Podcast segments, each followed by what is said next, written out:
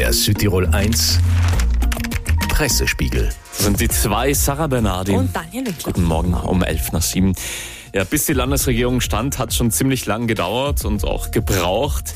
Wird sich jetzt vielleicht bei der Regionalregierung wiederholen. Redaktionsleiter Daniel Reiner. Einen guten Morgen. Ich will nicht mehr. Der Titel auf der neuen Südtiroler Tageszeitung mit Sepp Nockler groß im Bild. Er wolle als Regionalratspräsident zurücktreten, aber die SVP beharre auf ihn. Im Netz ist inzwischen eine Petition gestartet gegen eine Regionalregierung ohne Frau. Ist weiter zu lesen, es sei ein unwürdiges Schauspiel laut Maria Elisabeth Rieder. Sie ist eine Mitinitiatorin der Petition.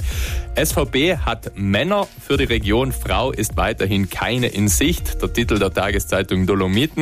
Alle drei SVP-Mandatarinnen hätten abgesagt. Deshalb habe der Parteiausschuss Franz Locher nominiert. Jetzt liege es an der Trentiner Mehrheit, Frauen zu nominieren. Auf Salto-Idee ein Interview mit Senatorin Julia Unterberger mit Es ist ein Trauerspiel, wird sie in der Überschrift zitiert. Und im Alto Adige wird auch über die Petition geschrieben, also gegen einen Regionalrat ohne Frauen. Bernon Tornare Indietro, es hätten bereits fast 1000 Personen unterschrieben. Dann übelster Betrug auf Südtirols Straßen, der wirklich Leben aufs Spiel setzt, müssen wir sagen. Auch auf der Dolomitentitelseite heute. Das ist wirklich heftig. Mit diesen Typen nicht auf den Leim gehen, wird schon auf der Titelseite gewarnt. Eine Frau sei auf der Mebo mit ganz wenig Abstand überholt worden. Dieses Auto habe sich dann knapp vor ihr auf der Normalspur wieder eingereiht, ist so hereingeschnitten und habe plötzlich abgebremst. Es soll versucht worden sein, einen Auffahrunfall zu provozieren bei circa Tempo 100, um anschließend Geld zu kassieren. Die Polizei nennt das Truffa dello Specchietto, so wird der Verhandlungsleiter der Questur zitiert. In so einem Fall sei es wichtig, ruhig zu bleiben, konzentriert abzubremsen, sich das Nummernschild zu merken und es dann auch zu melden. Jetzt noch nach Gaza. Dort spitzt sich die Lage weiter zu.